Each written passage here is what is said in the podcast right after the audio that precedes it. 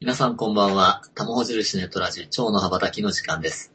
パーソナリティの二子あたるです。こんばんもよろしくお願いします。今日はですね、えー、地球に幸せを広めるビジネスの実際っていうことで、まあ僕、あの、自分のね、いろいろ活動に、やたらめったら地球に幸せを広めるっていう枕言葉をつけてるんですけれども、最近はその中でも、その、人が自分の仕事を通して自分自身を表現していって、そのことで本人も幸せになるし、そこで関わるお客さんだったりとか取引先だったりも幸せになるし、それでできれば人だけじゃなくてね、この世界が、の美しさがこう、なんていうのかな、守られていったりとか、より輝いていったりするような、そんなビジネスっていうことを支援する、そこにすごく熱いわけなんです。それで、今日はですね、そんな役で出会ったお二人をゲストにお招きして、地球に幸せを広めるビジネスの実際っていうことについて語っていこうと思います。今日のゲストはですね、吉田康隆さんと平田里奈さんです。こんばんは。こんばんは。よろしくお願いします。よろしくお願いします。えー、吉田康隆さんって僕呼び慣れなくて、普段ヨッシーと呼んでおりまして、ヨッシーで行かせていただいて大丈夫ですかね。はい、よろしくお願いします。はい。あと、りなさんは、えー、りなさん、平田りなさん。はい。はい。よろしくお願いします。よろしくお願いします。早速なんですけれども、あのーいや、お二人のね、ビジネス自体がすごく面白いと僕は思ってるので、その話を自己紹介がてらちょっとお聞きして、っていうとこから始めようかなと思うんですけれども、どうしようかな。よしから聞こうか。はい。よし、あのーもともとはね、今の仕事って始めてまだ1年に満たないんだよね。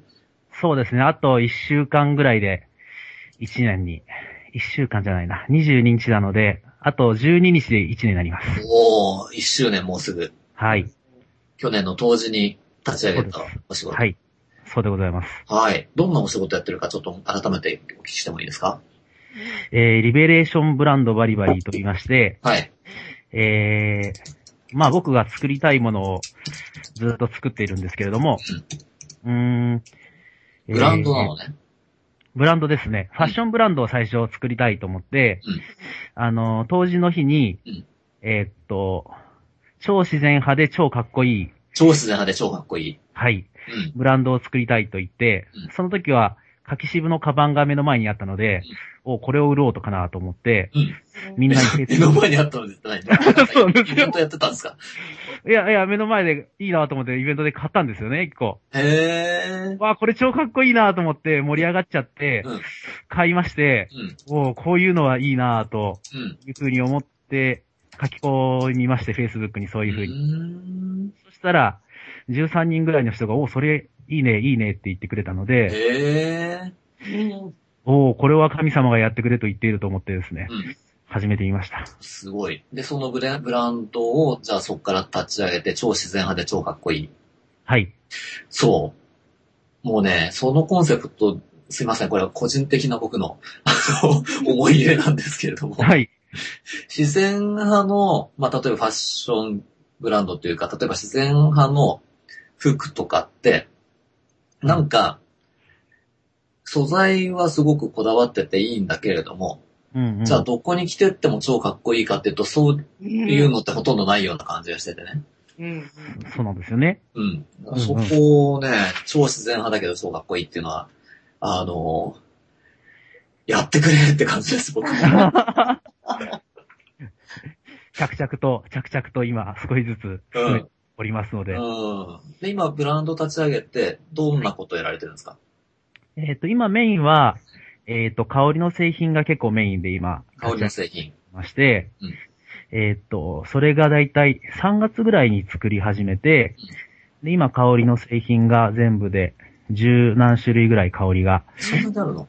ね、そうですね。まあ、香水みたいな感じで、あの、服とかにつけたりとか、うんあとエネルギーフレグランスみたいな感じで、うんあの、か体の周りにつけてうん楽しむというものなんですけど、うーん。結構出てきてたりとかですね。うん、うん、うんうんうん。あと、はい、そうですね。ストールとかオイルとかいろいろ作っております。ストール。はい。ストールとオイルっておっしゃいました？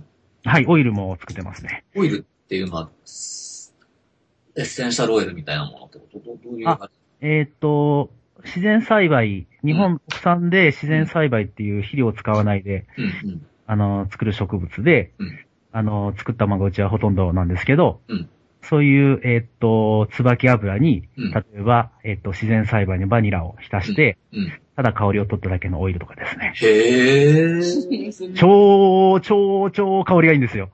へよく普通にバニラのオイルとかあるじゃないですー。か。うんうんもうね、あのね、もう全然違う、みたいなへ感じでですね。ー。あの、いいね。はいまず自分が楽しく作作ってですね。でも、もともと別に香水とか作って売ってたわけじゃないんですよね。もともと、そうですね。うん。香香りについてはすごくうん、なんか敏感だったみたいで、あの、友達の、大学時代に友達の男の子が、シャンプーの香りを変えただけで分かったりとかですね。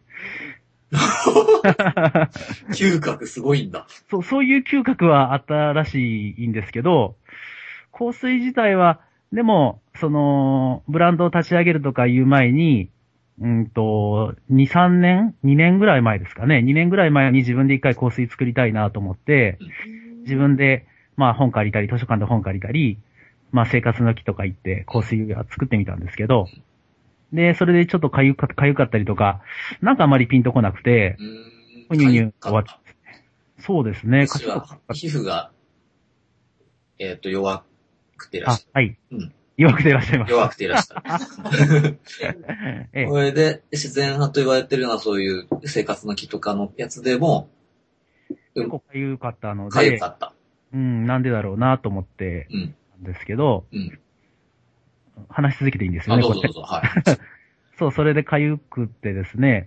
で、それで、えーっと、そうだそうだ。それでアトピーがちょっとひどくなったのでうん、それを機に、うんもうじゃあ、一発でも、一発というか、これは一年発起して、アトピーをちゃんと研究しようと思ってですね、研究してったら、あの、いろいろ、あのそういう、普通の有機栽培とかでもまだちょっとアレルギーが出る人もいるみたいな、そういう情報をもらったりとか、ええあと、いろいろ歯の金属とか、うん。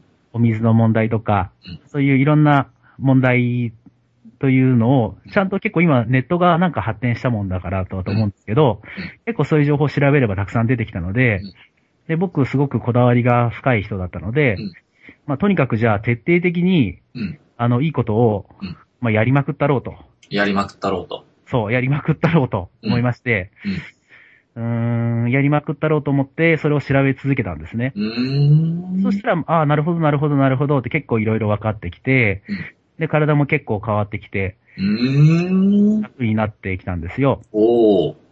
で、その状態から、もう一回香りの世界を見てみると、うんおお、なんだ、突っ込みどころたくさんあるじゃないかと思って。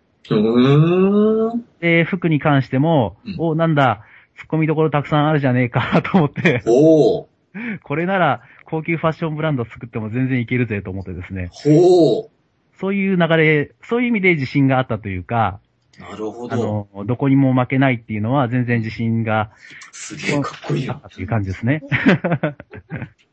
なるほど。で、ね今、じゃあ、メインは香水とかが、まあ、香りの製品がはい十何種類あって、ええ、そうですね。うん。で、例えば代表的な商品っていうかっていうと、はい。どんなものがあるんですか？うん。一番今まで売れてるのはかぐや姫。かぐや姫。それ香水。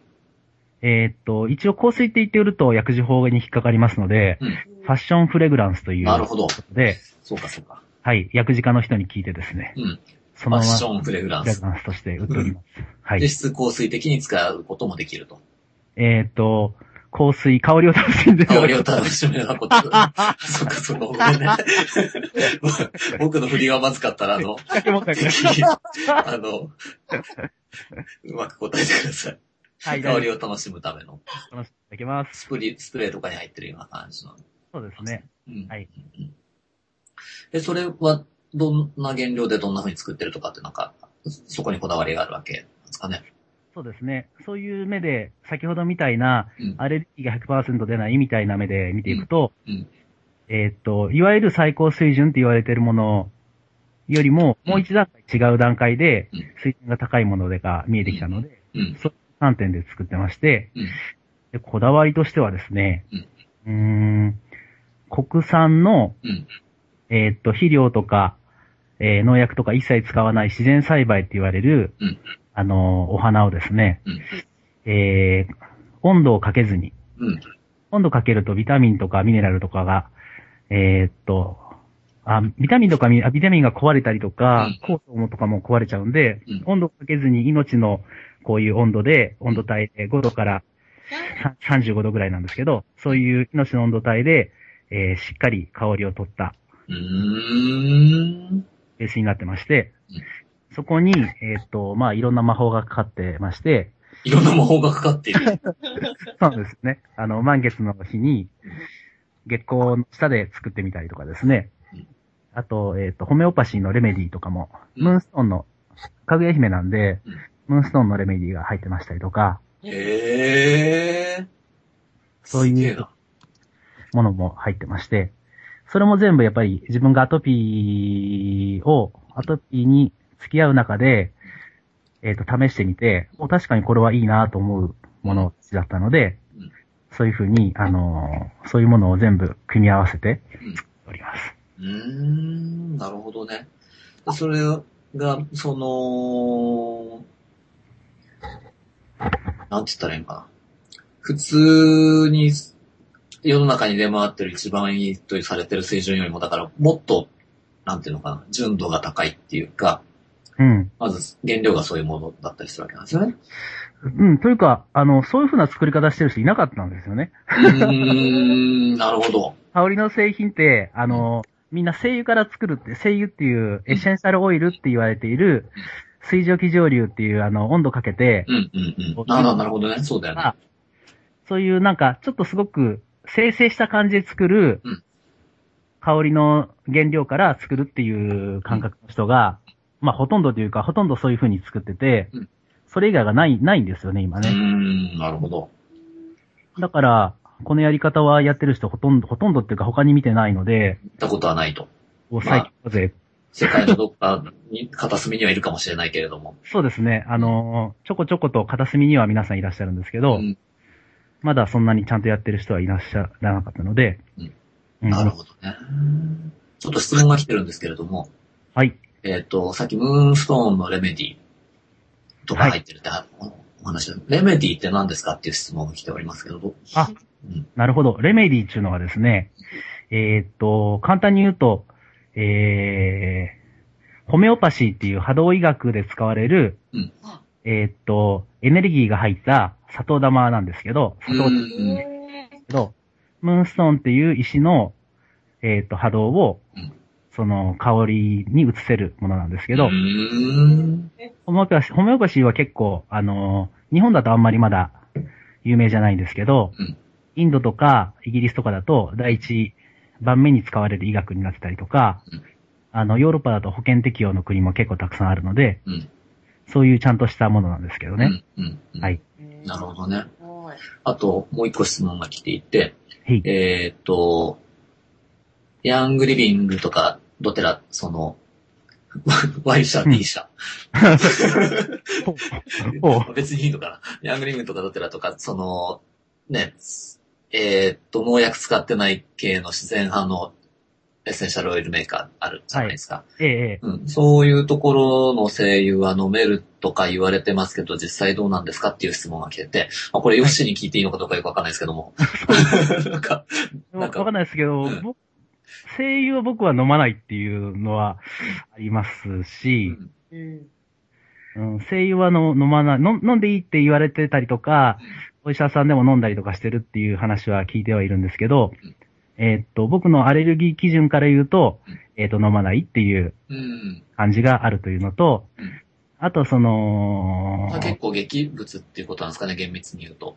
そういうことですよね。あのうん、いわゆるやっぱり生成されていて、うん。例えば花が、100本分ぐらいの花が一滴に例えば凝縮されたりするのでうん、それを飲むというのは、ああの、生物の、自然には。と、あんまり、あの、整合性がちょっと少ないんじゃないかなと思っうんて、うん結構劇的に効いちゃうってことですよね。うん。うん。なるほどね。劇的に聞いちゃう。劇的に効いちゃう。それがいい時もあると思うんですけど、アレルギーみたいに敏感になっちゃってる人の場合は使わない方がいいと思うので、うん。は使わないって感じですかね。なるほどね。で、ヨッシーの作ってるものとかだと、はい。ヨッシーのその敏感な肌でも痒くなったりしないレベルのものが今できてる。これが痒くないんですよね。すごいよね。めっちゃ売り込みみたいになっちゃってるんですけど、いや、すごいなって思う、まあ本当に。本当のことなんで、ね。うんで、なんか結構、作ったりとかして、久しぶりに、やっぱり常に嗅いでる、常に同じ香りを嗅いでるわけじゃないんであれなんですけど、やっぱり久しぶりにこう取り出して嗅いでみると、うわ、すごいいいよねっていう、すごくなんかこの幸せ感がうん。膨らむ香りなんで、うん。ありがたいです。なるほどね。でそういうような種類の、まあそういうような作り方だったり、原料だったりにこだわった香りの製品を、まあ、うん結構作ってる。そんな感じ、そうですねうん。はい。でそれが去年の当時にブランドを立ち上げて、そっからにするかなっつって、それから数ヶ月後に作り始めて、はい。で、あっという間に製品として売れるようにして、はい。今、スタッフっていうかね、ボランティアスタッフみたいな人もいるんだよね、確か。あ、そうですね。ボランティア、一応その、配分がこれから、はい、ちゃんとされるようになるんですけど、スタッフとして、えっ、と、1、2、3名。3人。はい。プラスどういうふうにしたメール集まってきたっていうか募集したっていうかどんな感じなんですか？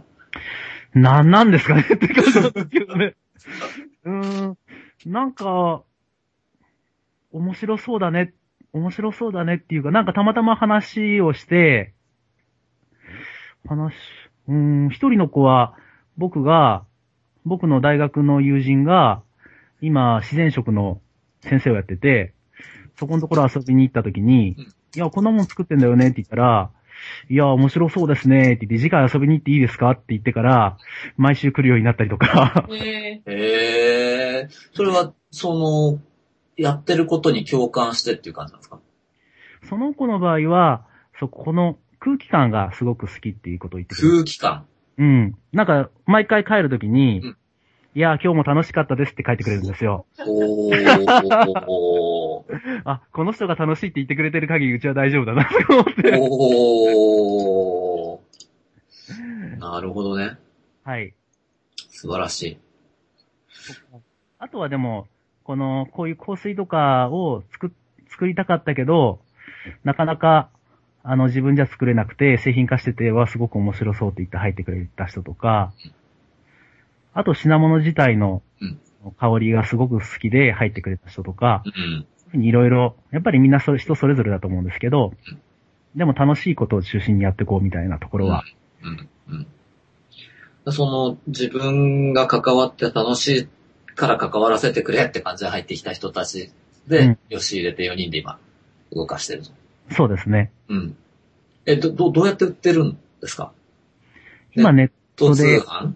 はい、ネット通販で販売と、うんあとは、えっ、と、代理店制度があるので、うん代理店の方が持っていただいて、販売していただく分と、うんあとたまに、あのー出店とかしたりとかして、販売したりとかもすることはありうんイベントとかにってことですか？そうですね、イベントとかでですね。なるほどね。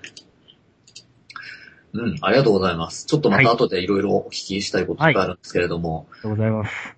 りなさんの仕事ちょっとまた今度お聞きしてもいいですかね？はい。えっ、と、私は兵庫県の川西市で、西市。はい。子供のアトリエ、小熊っていうのをやってます。うんで、あの、子供のアトリエって言ってるんですけど、はい。なんというか、子供たちが技術を習得するためとか、うんそういう何かで賞を取るためとか、うん。そういうことは全く目的にしていなくて、うん。とにかくその、自分の力で何かをしたいと思って、うん。やっていく途中で起こること全部をちょっと楽しんで味わっていこうよっていう アトリエです。おー、どんなことを大切にしてるってこと？そうすると、その絵ができましたとか描けましたとかっていうことじゃないってことですね。はい。えっと、主には、やっぱり、人と会話をするとか、その場にいる4人なんですけど、1回。うん。でその4人の関わりの中で、うんなんか自分となんか言ってることが違うぞとか、うんあの人やってることが自分と違うぞとか、そういう違うなっていう感覚も含めて、あと、思ってたより自分ができないぞとか、うん。より自分なんかできてるぞとか、うん。そういうこういろんなものを通してとにかく自分に返ってくるうん。っていうことが私はすごく大切だなと思っている。ほうほうほう。い一回のクラスで4人のお子さんが来ていて、はい。で、その4人がそれぞれそこでやってることでもって自分が何を感じてるのかとか、うん、うん。どんな発見があるのかっていう、そこをサポートしてってるってことなんですかそうです、そうです。なるほど。で、たまたま絵を描くとかっていうことがそのきっかけだったりっうん。ていうこととして使われている。そうなんです。私、そういう理解で。うん。もともとその、ものを作るっていうことをやっていきたいなっていう勉強をずっと大学の時していたので、うーん。自分の中でツールとして一番使いやすいのがうん、ものづくりとか、うーん。そういうことをすると、うんもう絶対自分のことを考えなきゃいけないし、自分がいるこの世界っていうものをうん噛み砕いていくこととか、うん。うん。そういうことをしていかないと自分の表現だっては言えないんだな、先が長いな、みたいなことをうん。思っていったので。あの、だから、こう、自分に返ってくる作業としてうんアートっていうのはとっても有効だなと思うので、子供にもうん。そういうことを通して自分のことを見つめていってほしいなっていうふうに思って。すげえな。素晴らしい。子供って何歳ぐらいの子供を今、お子さん相手にしてるんですか？えっと、今、えっと、今いてるのは2歳のお母 ?2 さん、歳？お母さんと一緒に来ますよ。お2歳うの子からうん、一番上は今中1まで来てますね。へえ。じゃあその、年齢ごとにいろんなクラスがあるってことなんですか？そうです。親子クラスっていうのがあって、うん。で、もう一つ、あ、それは1、2、3歳のうん子供とそのお母さん、うんもしくは別にお父さんでもおばあちゃんでもいいんですけど、うんうん。っていうのと、うんで、幼児クラスっていうのは、うん小学校入るまでの幼稚園児って言われる年うんう代、ん。まあ、4、5、6歳ですね。うんと、あと小学生クラスって一応つけてるんですけど、中学生もかっていう感じで。そうすると、待ってよ。あのーまあ、絵を題材にはしてるんだけれども、はい絵とかそのアート、あ、絵だけじゃなくて多分工作とかもするのかな？うん多分そっちがね、みんな多いです。あ、そうなんだう。んえ、それはどうやって決めるんですか？やりたいことやる感じなんですか？やりたいことやりますね。だから、今日はケーキの絵を描いてる子もいれば、うん。うちにでっかいツリーが届いたんですよ。でっかいって言っても150センチぐらいですけど。うん、うん、でそのツリーが入ってて細長いうん。段ボールを使ってずっとドラキュラの棺桶を作ってる子いましたね。え、それは、えっと、どう、どういうふうにするの？その、リナさんが、はい。こうやってみたらみたいなこと言う。あ、一切言わないです。一切言わない。あの、棺桶にというか、まあ、その棺桶を作っている子はいつも面白いことが好きなんですよ。うん。だから、あ、この素材はこの子もしかしたら好きかもっていう時には、うん面白いのがあるけど見るって聞いて、うん。見る見るって言って見せて、面白ければその子は使うし、うん面白くなければうん全然見向きもしないみたいな感じ。なるほど。だから今日はとってもヒットしたらしくて、うんあの、一生懸命自分でそれをドラキュラの棺桶を作って中で、うん。あの、この顔怖いかどうかとか実験したりとか、で、突然そこに別の女の子が入ってきて、私はお姫様だ。あなたをやっつけるとか言ってなんか、劇が始まったり、へ女の子でニヤニヤして見るみたいな感じーでしたね。で、そういう、まあ、ある種ね、全部、クリエイティブに遊んでる、うんうんうん。そういうことが自由にできるような場を作ってるみたいな、そういう感じなのかな？本当にその通りです。うーん。すげえ。最近気づいたんですけど、はい。あの、あ、子供たちに私、たくさん話してほしいなって前から思ってたんですけど、それがすごくクリアになってきて、うん。っていうのは子供たちって、うんあの、とってもみんな本当に賢いので、うん私たちがこう、子供たちを子供と思ってんなとか、すごい見抜いてくるんですよ。うー。そうんいう大人の前では自分が世界に対して解釈してることとか絶対言わないんですよ。なぜなら、それが臭いって言われるって分かってるから。おー。私はそれを絶対臭いって言わずに、本気で聞こうっていうのを思っていて、うん。そしたらすごいことをたくさん言ってくれるんです、子供たちが。へー。心の中には心があって、そこは自分の運命とかは全部知ってるんだよとかそういう話を子供がしてくれるんですよ。そうなんだ。そう。だからこれを私はちゃんと聞いて、お母さんたちに、あなたたちが産んだこの子ってこんなに素晴らしい人間ですねっていうのを一緒に味わいたいなっていうおー、そうなのね。です。はい。すごいな。なんか、子供のアトリエとは言ってるものの、はい。なんて名付けたらいいんだかよくわかんない 感じですね。本当ですか？うんそんなこんななんです。まあそういう意味では、リナさん自身が子供のそういう、なんていうのかな。ちゃんと、ちゃんと見守ってちゃんと場を与えた時に出てくる子供の中のすごい面白いものっていうのを、うん。誰よりも味わいたがってるってことね。あ、もう本当にそうです。大好物です。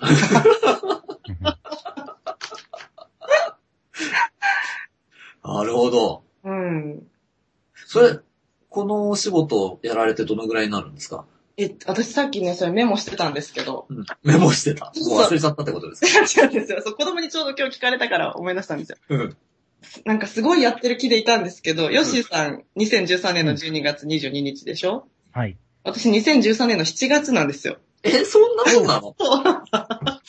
超最近だったと思って。うんみんなすごいね。最近でした。これで仕事にしちゃってんだもんね。しましたね。うーん。うんうん。ありがたい。はあ。え、どうやって、なんていうのかな。はい。な、何が起こって始めたんですか？その前は何か、会社員かなんかやられてたんですか？その前は小学校で図工を教えてました。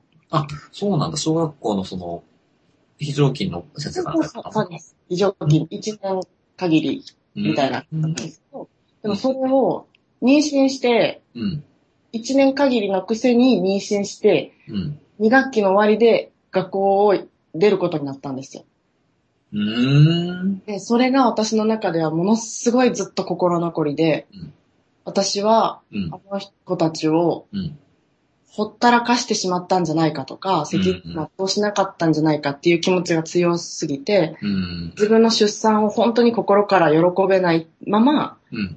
出産したっていうことがあって、うーん。で、それをどうやってこの気持ちをこう消化させたらいいのかっていうのが全くわからないままいろんなことを試したんですけど、うん。やっぱり私が、学校というか、子供と美術っていうことにちゃんと関わっていかないといけないわと思って、いけないわっていうのは、そういうことじゃないとこの気持ちはどうにもならないわと思って、うん。で、で、学校に戻ったら今度自分の子供たちの運動会とか行けなくなっちゃうと思ったのでう、ん。仕事を優先しなきゃいけないので、うん。じゃあもう一人でやろうと思って、うん。アトリエを始めたんです。ちょっと待って、今最後のとこ、すごいめっちゃ省略されてるっていうか、衝撃してないと思うんですけど。ほんと、そんな風にいきなり始められるものなんですよ。だって場所とかだってどうしたの？あ、それはたまたま 私、あの、子供がまだ1歳になる前に、うん。近所で親子カフェっていうのをやってるところがあって、うん。七色時間さんって言うんですけど、うん。そこでね、ベビーママスタッフっていうのを募集してたんですよ。ほう。でそれは何かって言ったら、うん。赤ちゃんおんぶして働かせてくれるんです、喫茶店で。ええで、それがあって、そこのオーナーさんとすごく親しくさせてもらって、で、そこはあの、もう主に子供連れの親子がすごく来やすいようにっていうふうに整えられてるカフェだったので、うん。だったのでっていうのもあるんですけど、働いてる人ももちろんそういう人ばっかりだったから、うん、もうそういうことでいいんだっていうことを体現してる場所なのね、そこは。そうなんです。うんで、そこがまた2時半ぐらいで閉まるんですよ。へえ。なんかその後の時間を曲がりさせてもらえるっていう話になったので、うん、それでこんなことやりたいんですけどって話をしてってこと？あ、こんなことやりたいなっていうのは前、知り合った時ぐらいから話してたのかな？忘れましたけど。へえ。うん。すごい私のことも理解してくれてる方だったので、うんうん使って使ってって言って使わせてくださって。うん。で、場所もあるしやろうと思って、うんホームページとブログを作ったら、うんちょうど探してたっていう人たちから、うんポロポロポロっと申し込んでもらって、うーん。で、始めた。で、始めた。また。大丈夫ですよね。なんか、みなんか簡単に言ってくれるよなって感じですけど、そうなんですね。うん、でもそこですごくラッキーだったのは、私の思いとかをとっても分かってくださるお母さんたちと出会えたんですよ、そこで。うーん。で今もお付き合いさせてもらってる方ばっかりで、うん。ですごく信頼して子供のことも任せてくださるし、私もお母さんたちのことをすごく信頼してるうん。し、うん。っていうのが多分子供にも伝わってると思うんです。なるほどね。うんえ、じゃあ、そういう、こう、りなさんが大切にしてることを、はい。やっぱりそういうふうに分かち合ってるわけね。お母さんだったりとか、はいそこのうんうん。オーナーとかですか？オーナーとか、うんうん、うん。そう、そうですね。うで、ん。分かち合わせてもらっていて、うん。で、あの、喫茶店自体は、カフェ自体はすごいいいところだったんですけど、うん毎回毎回私が用意したものしか子供たちに材料としてうん。渡せない、選択肢として渡せないっていうのが私はすごく嫌だったので、うんこれだったら学校でやってることと変わらないじゃないかと思ったので、うん。家の空いてるところに6畳のログハウスを建てて、はい なんですって。6畳のログハウスを建てて、立ててって何？あ、夫が建てました。セルフビルドですか？そうです、そうです。そうなんだそうです、そこを、初めて聞いた。あそうなんですよ。そうなんですよ。とかはあ、6畳のログハウスをセルフビルドをご主人がして、そう。夫が、あうんと、大学時代の友人と、うん。あとは、ご近所さんが手伝ってくださって、えで、出来上がりました。ただその天井はちょっと高いところにあるんですけどえ。、うん。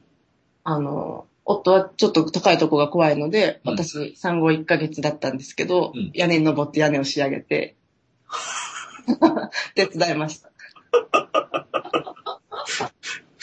うーん。か、すごいね、みんな。そうです。それで、うん。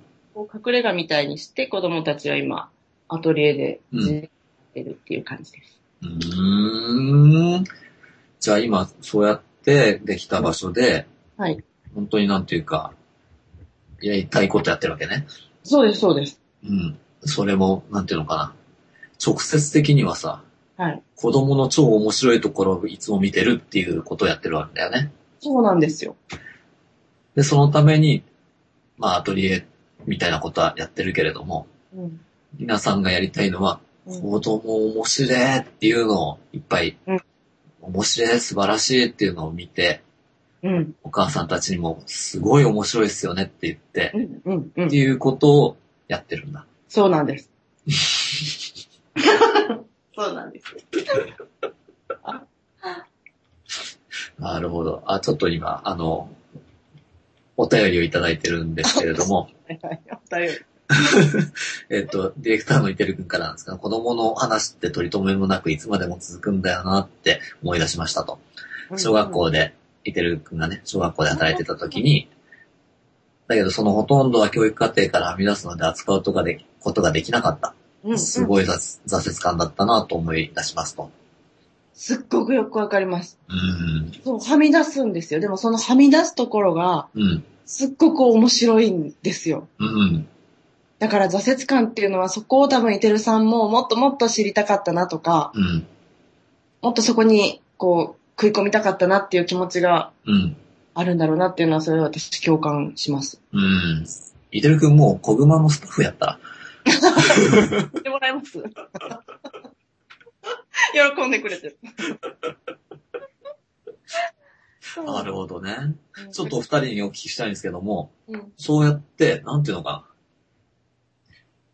ちょっとね、普通、普通に考えるとって言うとあれですけどもうん、僕らが学校で習ったりとか、普通にこう、今の現代文明社会の中でこうやって働くんだよと教わってたようなことからすると、あまりにも外れた生き方をね、本当ですか？してると思うんですよ。そうなんや。知ってるでしょ？そうなんや。あ私、双子さんの方がそうだと思うけどな。いや、僕も相当そうですけれども。僕もそうですけれども、まあまあ3人ともね。うん。うん。だけどそれ、な、なんでそんなことができちゃったんだと思います？どう、どういうことなんだろえうーん。えよしさん。あ、私はさっき、いろいろ喋った、喋って、なんか、成分のこととか話したじゃないですか。うんうん。で、なんか喋って、うん、なんか全然喋れてないな、僕、と思ったんです、中身が。えう。うん。それ、やっぱり喋りたかったことは何かというと、うん。その、やっぱり今本当にやりたいことをうん。やるっていうことをうん。やってったらたまたまいい成分のものが見つかったりとか、うん。結果、お、これはすげえいいぞと心の中で思ってて、で、それを説明しようと思うと、あ、実はこの成分がとか、命の温度がとか出てくるんですけど、ほうほうほう結ほ局最初にあるのはやっぱり、すげえ、これ来てるんだよってことをうんやるってことだと思ったんですね。う。これ来てるんだよってことをやる。そうですね。で、それがなんでやってるかっていうと、僕的には、あの、一回その、このブランドを立ち上げる前の、えっと、今から3年ぐらい前なんですけど、あの、ちょっとご飯が食べれなくなるぐらいうん、ちょっと精神的に行き詰まりましうて。25キロぐらい痩せて精神病院に入院することがありまして、そんなに？25キロ？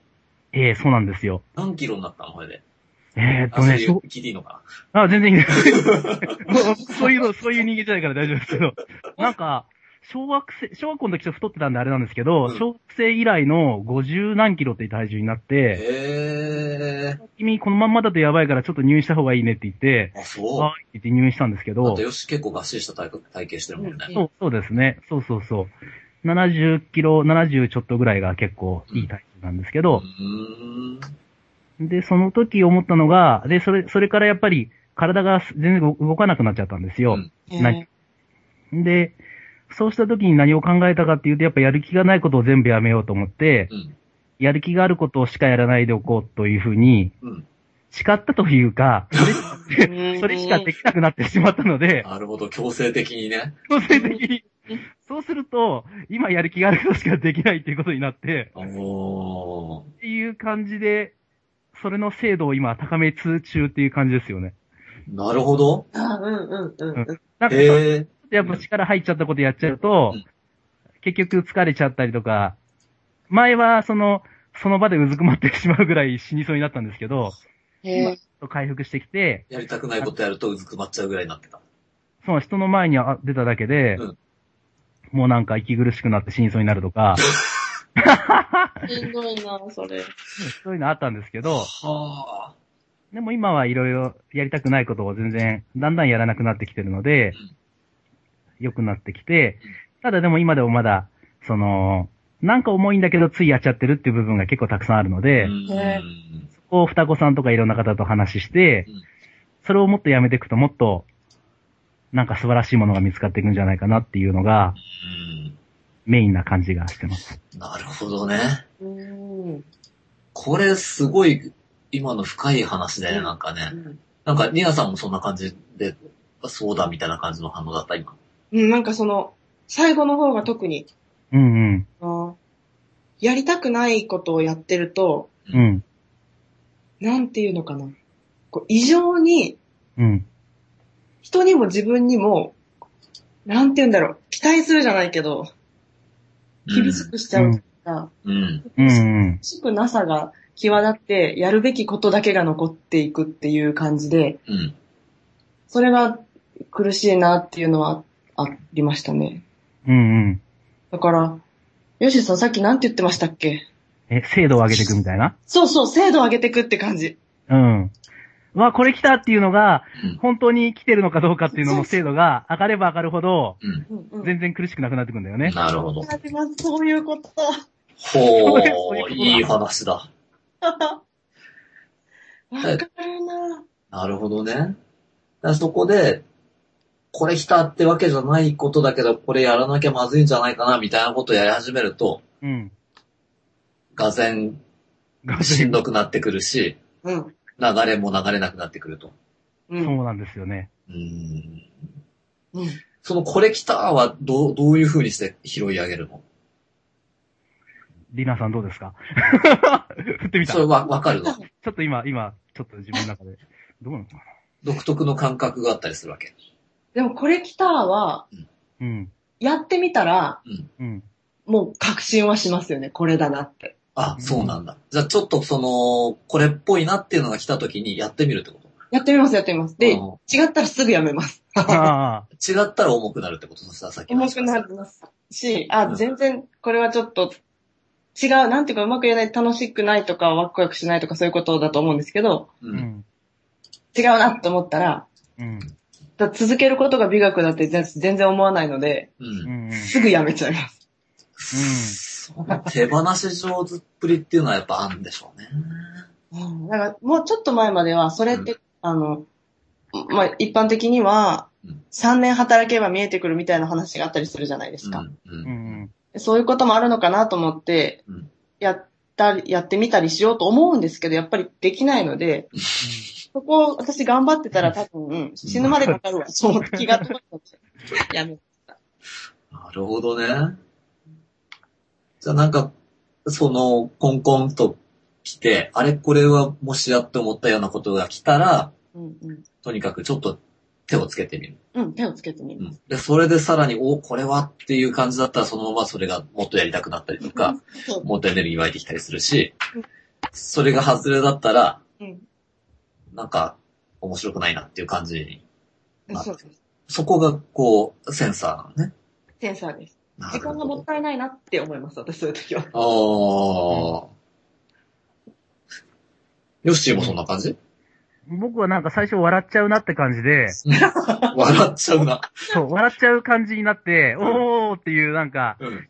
感覚が来て、うん。感覚が来てみたいな。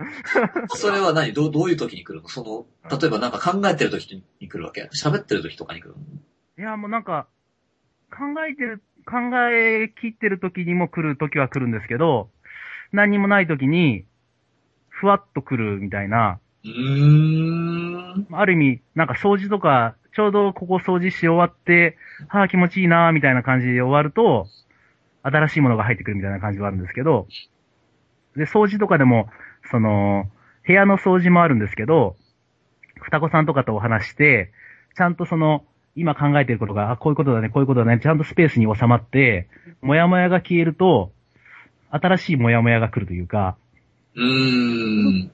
お、これ、やってみなきゃ始まらないな、みたいなのが、おー。うん。なってうん、で、やってみて、で、え、それやりたいことみたいなのが浮かんでくるってことそしたら？そうですね、やりたいことですよね。うん。なるほどね。なるほどね。もうやりたいことそのものが浮かんでくるわけなんだ。うん、うん、そうですよね。これ、嗅いでみたいとか、これ試してみたいとかもあるし、こうやって作ってみたいだったりとか？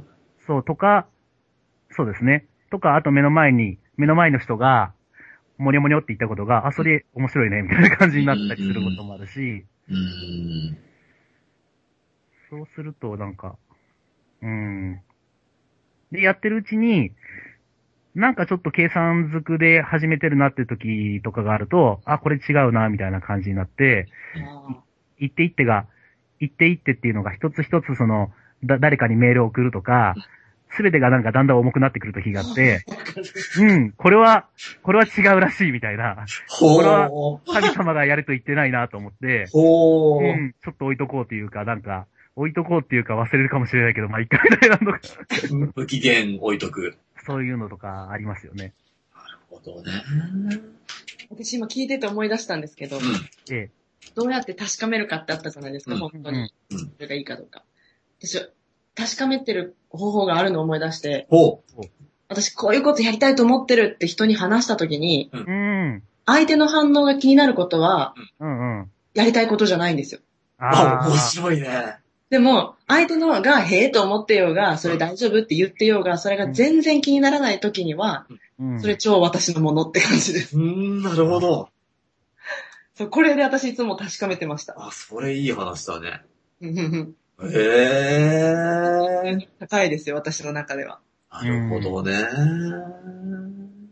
でもそうするとやっぱなんかこう、実際に行動してみるとか、発信してみるとか、そういうことが、なんていうのかな、キャッチするときに役に立つってわけだね。うん、そうです、そうです。う。うんん。そっかそっか。素晴らしい。今あのね、またあの、ディレクターのイテル君からメッセージがあって、これなかなか面白いと思うので紹介したいんですけども、これ来たっていう時に自分で突っ込んじゃうんですよね、と。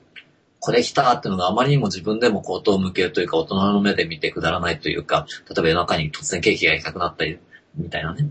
うんで、でも、その、一心不乱にやってる時って、それが何の役に立つとか、ツッコミを入れなくていいなと、連れて、ツッコミ入れていないなと思いましたっていうふうにうん。確かに。確かに。うん。確かに。うん 私、売れるかどうかわかんないのに、いきなりカラーボトルとかずっと作り、作って、作り続けてましたからね、一回。売りさ売り先まだ見つかってないのに、うわ、やべえ、これ超綺麗だな、とか思って。あのカラーボトルの時さ、何始めちゃってんだろうって思った。で、出来上がってから僕、双子さんに、これ売れますかねって聞きましたよね。そうそうこれ 意味わかんねえなって思って見てたんだけど、あれってどうなったの結局。はいあれどう、どうなったの結局、売ってんのいや、う売って、売ってんの売ってますけど、うん。ちょこちょこ売れていて、うん。で、売れるときは値段も見ずにみんな買ってくれるので、まあ、いい値段はちゃんと付けさせていただきながら、うんと、で、こっちからなんか売り込むっていうのもなんか違うので、うん。その、ご縁というか波が来るまでう、ん。今、ま、待ってるわけじゃないですけど、うん。まあちょっと、あのーカタログ作りとかいろいろこっちのやることはまだたくさんあるので、うんそれをやりながら、うん。まあご縁が来たら多分、やべえ、これ超売れるんじゃねえかなとか 思ってます。いや、あのカラーボトル、僕もさ、うん。誰にどうやって売るんだろうとは思ったけれども、何作っちゃったんだろうと思ったけれども、ででも、見た目やっぱり綺麗で可愛いんだよね。うん、あれすごい綺麗ですね。う。うんん。ぜひ私も欲しい。お、すぐ欲しがるから。あれ中、中身は何なあ、なのでその、の香りのものなの？中身はうん、一応香りも出るんですけどう、ん。まあカラーをメインに考えてうん、あのーさっきの、えーっと、基準、自然栽培のものでとか、あの、温度をかけないでとか、そういう基準をちゃんと満たした上でうん、新月の日につけるとか、まあいろいろこだわってるのでうん、なんか5段階右折ぐらいでうん、あの、既存のカラーボトルとは違うものが出来上がってると思うんですけど、うーん。なるほどね。いやなんかすげえな。面白い。またいつか売るときはよろしくお願いします。いや、でも結構受けっていうかね、話すとみんなね、すげえって言うんだけど、うん。うん、まだこれからって感じですよね。うん。カラーボトルに関してはね。はい。でもよくわからないけど作っちゃうっていうのはそんな感じでした。そうなんだね。だから、そこのところで、でもそれはもう作ってる時はすすごい楽しそうだったもんね。そうなんですよ。そうで、なんや。うん色があって、わあ、この色すごい綺麗っていう僕が楽しいので、なんかね、作ってるだけで満足結構してる部分が結構あって、うん。うん。で、結構直射日光のとこ置いといても全然退色してないとか、なんか、ね、実いち験、いちいち楽しそうに書いてた。Facebook にね、8月あたりの、7月8月あたりずっと書いてましたね、それね。うん。うんなるほどなじゃあなんかその、その、なんていうのかな。後先考えずに、とにかくエネルギーが湧いてきちゃうことを、が、これ来たと、まあ、重なるわけだね。うんうんうんううんんうんうん。うん。後先考えずにか。で、だけども、二人の場合はちゃんとそのね、それを仕事にして収入も得てるじゃない。う。うんん。それはなんでそんなことにでき、できてるんだと思う？うーん、なぜかわからないけど。えーちょっと待って。値段の付け方とかもいろいろ難しい、奥の深い世界だなって僕は、まあこういうコンサルとかやってて思うんだけどさ。うん。あうん。あ、ああ。僕喋ってもいいですか？お願いしえーっと、結構、そのビジネスにするっていうことが、自分の中では、えーっと、自分の心理療法的なところもあると思っていて、ほう。ビジネスすること自体が。そうですね。うんその、相手との境界線だとか、うんお金との、お金の境界線だとか、お金の思い込みとか結構いろいろあると思うんですけど、まあそういうの僕は、あのー調子悪くなったぐらいなんで、すごいたくさん思い込みがたくさんあったんですね。ネガティブなものが。ので、引きこもりだったりしたんですけど、うん。それをやっぱり外に出てくるときに、うん。まあどうせ、どうせ、まああるんだから、うん。ちゃんとそこは自分で学んで、うん。知識に変えて、うん。そこはまあ克服したいとかじゃないんですけど、うん。まあ、ただやりたいと思っただけなんですけどね。ただやりたいだけと、やりたい取り組みたいっいうやりたいっていうのは？うーん。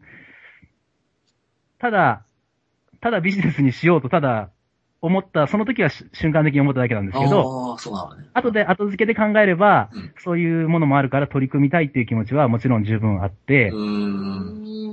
そういう面でも、うん。あの、やってるっていうのがあるような気はするんですけどね。うーん。ななんかその、ビジネスにして、まあ、例えば、値段をつけるだったりとか、うん実際に売売ってみるとか、まあ、はいそのことを通していろんな人と関係ができてくるとか、うん。それに、そういうことに、こう、ちゃんと関わっていくってこと自体が心の作業として、いろいろ、まあ、あるわけですよね。そうですね。ううんんうん。で、そこを、なんて言ったらいいんだろうな。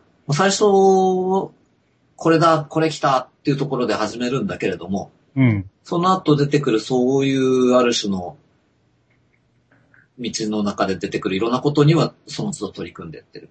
うん。うん。で、そうすると、それがまたビジネス、まあビジネスにするって意図は持ってるから、そこに取り組んでいけばビジネスになっていくっていう、そんな感じなのかな。うん。うん。どうなんだろう。ねこの辺、すごい興味があるところで。え、リナさんどう思私、ううん、今、ヨッシーさんが言ってはった、うん、自分の心理療法みたいなのはすごくあよくわかるなと思ったんですけど、うん、その、すなんていうかな、心理療法というか私の場合は、うん。自分のことを太くできる手段、自分のことをなんつった？と太くできる、太くできる。うん、太く。ほ自分が変わりたいとかは全く思わないんですけど、うんうん。自分のことを太くしたいってはすごい思うんですう。よ。なるほどね。うん自分のままでそれがもっと拡大していくっていうかそう。そうです。うん。うん。で、それを、こう、何で太くできるかって思ったら、うん。今、二子さんがおっしゃったみたいなこうビジネスやっていく中で、うん。そ起こるいろんなことっていうことは、やっぱ自分が一回それについて腑に陥ったりとか、うーん。人にそれをきちんと伝えようっていう意思を持つとか、うん。そういうことがないとやっぱりやっていけない。うん。うん。うん。先に進むこと自体が自分が太くなっていくことっていうのがすごい感じ。なるほどね。うん。うん。だからなんかさっきおっしゃってた、後先考えずに始めてなんでそれで仕事にできてるのっていうのは、それは、あの、自分のい仕事っていうの、仕事をやっていく自分っていうのが生きている自分っていうことやとしたら、うん。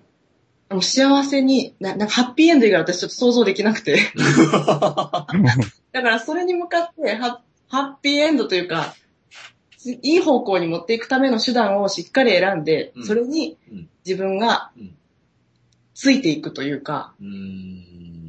いう感じかなと思ってました。だから仕事にできてるのは、ラッキーですよね。根拠は何も確かになかったし。当初はね。そうそう。だけどその後に積み重ねた選択でもって仕事になってきたってことなんだね、そうすると。うん。うん。で、それがこう自分を太くしていくっていう意味では、なんていうのかな。自分の軸は真ん中にずっとあるわけうん。で、はい。それを違うものにしたりとかはしてないわけなんだ。軸自体を違うものに変える。うん。っていうことはしてないんだよね、きっとし。てない、してない。うん、うん。だから私の仕事の場合は、まあ、ヨッシーさんの場合も私、そうかなと思うんですけど、うん。私が提供してるコンテンツに人が集まるんじゃなくて、うん。私の思いにうん共感してくれる人がうん私の仕事を仕事にしてくれてると思う。うんそれはヨッシーさんの香水の作り方と、香水じゃない、えっと、ファッションフレグランスの作りお方とか、なんか、そういう、こうどういう思いでできたかっていうのに私も共感してそれが欲しいって思ったりもするから、うん同じことかなってう思う。ーん。そうだよね。なんか極論すれば、やっぱりその人の生き方に惹かれてるっていうとこなんだね。だったら最高ですよね。うん。やっぱなんかその、ね、ヨッシーなりリナさんなりの思いだったりとか、これ大切にしてるんですとか、これが素晴らしいと思ってるんですっていうところうんうん。に共鳴する人たちがうんうん。うん。集まってきて。そこ、それを仕事にししてくれちゃってるっていうか、うんそうそう。うん。そういうイメージです。なるほど。なんかすげえ勉強になります。勉強させてもらってます。いやいやいやいや、面白いわ。うーん。あっという間にね、もうすぐ時間になりつつあるんですけれども、この後、お二人はどんなところに向かっていこうとかって、なんかああります？あええええええないかもしれないけど、その、来たものやりますみたいなこれ、これ来たに乗ってきますっていう話なのかもしれないけど、どんな感じなんですかね？ヒョッシーさんがへいへい言ってるのがすごい気になるんですよ。いやー、だって、ねえ、だってね、目の前に来たことをやっていくしかないんですけど、っていう感じなんだ。た、ただ、ただ、ただうん、ただ、うん。ただ、わか、わかってることは、うん。あのー、やっと、やっと一年経ちまして、うん。えーっと、自分が満たされる感覚が、うん。うん。えーっと、もうちょっと深まるんじゃないかなっていうのを、うんえーっと、感じてるんですね。ほそれが今、今、お部屋もだんだん大改改装中で、う。へえ。物置部屋が今度バリバリの会議室に変わったりとか、へえ、すごいな。そういろいろ変わりつつあるんですよやっぱりそういうふうに、あの、それはこういう部屋のお話ですけど、うん。でも部屋のお話とやっぱり自分の気持ちとかもすごい繋がってててると思っててうんうん、そうだよね。うん、だからより満たされて中心軸というか、うん。自分がちゃんとしっかりその幸せな気持ちを受け取れるっていうのは、うん。多分これから起こってくるだろうなと思って、うんで、それにつれてまた、あの素晴らしいことはたくさん考えつくだろうなとは予想はついてるっていうか、なるほどね。何をやるってわけじゃないんですけど、なるほどねうんはい。だからそのコレキターの精度を上げていくっていうのもそうだし、はい。自分が満たされてる感覚って、こ、これなんだなっていうそこの精度も上げてってるってわけだね。うん、満たされてる、満たされてないからこそ、うん。間違ったコレキターが来ちゃうので、なあうーん。危ない。ねえ、あ あるよね、リナちゃんあるよね。だから、だから、満たされてれば間違って変なコレクターが来なくて、よりいいコレクターばっかりになるから、すごいいいコレクターになれるかなと。なるほどね。すいません。はい。皆さんどうです？あ、そう、皆さんに聞く前にですね、今、あの、お便りが来てるので、ちょっと一個紹介するんですけども、コギク3、コギク3さんから、私たちはきっとわかってる。何が好きか。何をしたらお金が稼げるか。こんなこと、本当は最初からはっきりわかってる。っていうようなお便りいただいてます。ねすごい。すごいね。占われたみたいな。あ、占われた。すごい。もう今日の話からすると、うん潜在的には分かってるんだろうね。なんかそこを精度よく、こう、自分で見極められなかったりすることはあるんだろうけれども。あなんか最近そう思います。うん。うん。あ。ああ。それは子供が言ってました。え、何？どう言って？こう自分のことは、自分うんの心の中の心と繋がれば全部わかるんだって言ってました。ああ、さっき言ってた、その、そう。教室で来てる子が。そ ここと繋がりましたね。う。他の心でした。はあ、すげえ。すげえな。うーん。なるほど。イテル君からも自分で自分の中心を避けてるって自覚あります。それは癖なんですよねって。癖なんや。う。うんん。それはもう本当にね、普遍的にありますよね、僕ら。うん。う。そうんか。そうだな。うん。うん。あ、そうです。その厚さは。そうだ。来ました。それが、うんう。ん。私のこれからの話になるんですよ。おおそうなんだ。で超、だから双子さんからこの話をいただいたのって、うん。すごい本当にもう超タイムリーで。へえ。っていうのは、私自分の子供を預けて、うん。こういう仕事をしてるんですね、今。うんうん。で、それは、そういうもんだって諦めてたんですよ。諦めてたっていうか、うんう。そうんやって働くのが本気の示し方なんだと思ってたし、うんうん。そうしないと本気が出せないんじゃないかと思ってたし。それ以外の選択肢なんてないと思ってたんですけどうん、でも、人の子が可愛いぐらいだから私自分の子なんか本当に好きなんですよ。うん。うん。もう可愛くて可愛くて仕方ないのに、うん。で、自分はこういうことを子供とやっていきたいってことはいっぱいあるのに、その時間を自分の子供と過ごしてないっていうのが、うん。うん。見て見ぬふりをしてきたんです。だから、なるほど。なんだと思う。なるほど。それは私の考え方次第で、うん。どうにでもなるわってなったのがこの月曜で、この月曜。そうなんですよ。まだいいねでもやもやし続けたんですけど、月曜に、うん。そうだってなって、うん。うん。4月から小熊ちょっと大改革するんですけど。自分の子供も含めて育っていく場、親子で一緒に育ち合っていく場っていうのをうん。作る。だから私の子供は3月末で保育園を辞めます。うわそうおなんだ。ーすごい。え、今何歳なんですか？今ね、2歳9ヶ月と0歳9ヶ月です。ううおー。ん。そう、すごいね。そう、二人とも。めっちゃますます本気だね。そう、超本気なんです。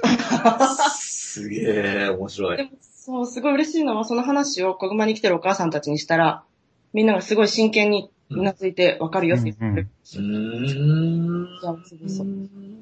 いやー、すごいよ。ますます小熊の理念を体現していくなって思う。ううん。ん。素晴らしい。へへへなるほどね。いやー、面白かった。楽しかった。いやー、面白いですなうん。バリバリと小熊さん、それぞれ、あの、お知らせとかあったらですね、お聞きしようかなと思うんですけれども、あのーバリバリは、はい。その香りの製品とか、ストールとか、はい欲。しいなとか興味持った方はどうやってアクセスしたらいいですか？あ、はい。えーっと、私の Facebook のページうん。から、うんえーっと、バリバリのページに飛べることができたりですとか、あと Facebook ページのバリバリのページもあるんですけど、Facebook が、でバリバリってやったら出てくる。どうですかね？ちょっとやってみましょうかね。うん。あ、リベレーションブランドバリバリって出てきますね。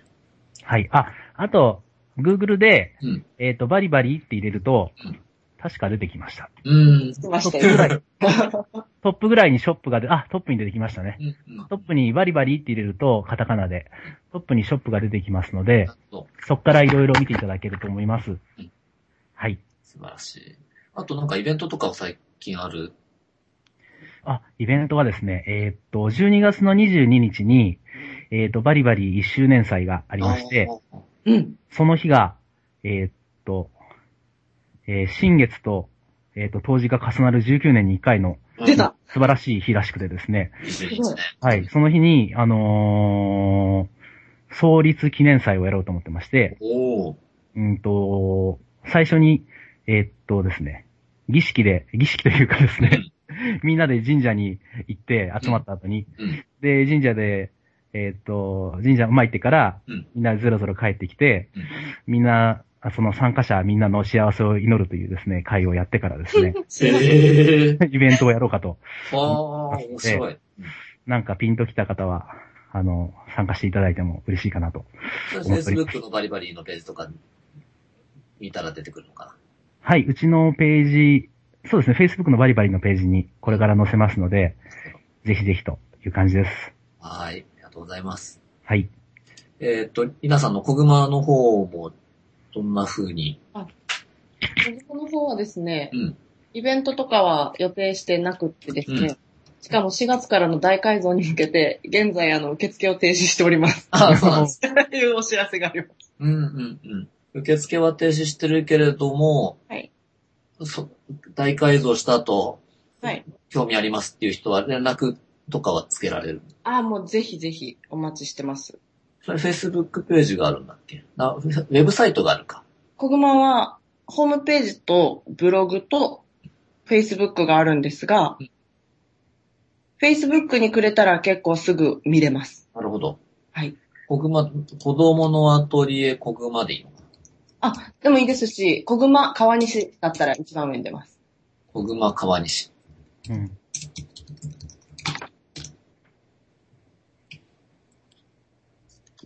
なるほどね。うんうん。それで Google 検索とかかけたら出てくるわけね。はい。小はい。熊川西。はい。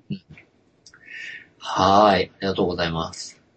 えーっと、僕の方もちょっといくつかお知らせしたいんですけれども、今度の土曜日、大阪で、えー、オープンカウンセリングのセミナーを久しぶりにやります。これは、あの、病態水準とか意識の成熟度も踏まえた関わりっていうことでですね、僕がカウンセリングを、デモカウンセリングみたいなのをじゃんじゃんやって、みんなでディスカッションするっていう、そういう会が12月13日ですね。それから12月14日ですね、えー、日曜日ですけれども、大阪でお金から自由に生きる、特に実践編という、その、今日や、話してたようなビジネスの組み立て方を基礎からがっちりやるっていう3時間半のものがありまして、これ、まだお申し込みいただけます。12月14日ですね。えっと、えー、あれ、15日の名古屋のやつってよし、一般をお申し込みいただけるんでしたっけ？はい、お申し込みいただけます。12月15日月曜日はですね、僕関西から名古屋に移動しまして、これバリバリの創立1周年記念的なですね、えしわ幸せを広めるビジネスに関するイベントがありまして、はい。えー、っていうのが、これがグループコンサルティングと、あと、その幸せを広めるビジネスのミニレクチャーみたいなことがあって、はい。バリバリ1周年記念ということで超安いので、ありがとうございます。あの、普通の何分の1かの値段とかなので、これをいいのかなと思ったんですけど、なんかちょっとノリでやってしまいました。私の、えーっと、私のページからいけると思いますので、はい。えーっと、ちょっと、一週間ぐらい前のやつなんですけど、見ていただいて、来ていただければと思います。はい。はい。えっとですね、えー僕がですね、あと、まあ、今日のことに関連してですね、あのー山本敦さん、天野敦さん、とうんうんそう。僕が彼のコンサルタント養成講座に出て、今みたいな仕事をやるようになったんですよね。うん。で、その、敦さんとですね、来年の1月から3回連続でクローズドの8名限定で、グループコンサルティングを3回連続でやるんですね。で、これ、あの、値段的には結構高いんだけれども、だけど、僕自身もね、彼のレクチャーっていうか、彼のそのコンサルタント養成講座に出て、で、すごいんだよ。その、養成講座当時、その次の年の年収が100万円アップしなかったら、セミナー費用全額返金しますみたいな。すごいな。そういう制度がやってて、僕余裕で100万円アップしちゃったので、うん。っていう山本敦さん。まあ、まあ山野敦さんって名前だったんですね。今、名前が山本敦さんに変わりました。天野さんとの、その、グループコンサルティングを、えー来年からややるんですけれども、まあ、それがどんな場になるかっていうのを実際に体験してもらおうっていうのが12月16日の火曜日ですね。えー名古屋から帰った日に、の夜、あ夜じゃないか、夕方かな。うん。そう。忙しい。あります。えっと、来年になりますけれども、2月1日が大分でやっぱりこのビジネスの実践講座うん。ですね。っていうのがいろいろ用意してますので、え僕の Facebook か、風使いの小屋の Facebook ページで、えこうした情報アクセスできると思います。はーい。というわけで、えー、いろいろ喋ったけど、まだいろいろ喋りたい感じですけれども、今日はこの辺にしておきましょうかね。なんか最後言いたいこととかあったら、大丈夫そうですか？楽しかったです。楽しかったね。うん、楽しかった。うん。あ、ちなみにリナさん確か、えっ、と、はい。日曜日の大阪うん、行きます。来てくれるんですよね。はい。だから、あのー日曜日の大阪のセミナー実践編に来てくださる方は、彼女が実際にこんなにやってきたみたいなところも、じ 実地に聞いたりできちゃいます。一年ちょっとしかやってなかったって気づきましたけど。一年ちょっとでこんなにやってるとやっぱね、すごいよ。こんなにやりたい放題やって仕事になってる。やりたい放題してますね。うん、素晴らしいですね。はい。というわけで、えー今晩この辺にしときましょうかね。はい、よっしー、りなさんありがとうございましたあ。りがとはい、うありがとうございまし。た。リスナーの皆さんもどうもありがとうございました。ありがとうございました。それではまた来月ごきげんよう。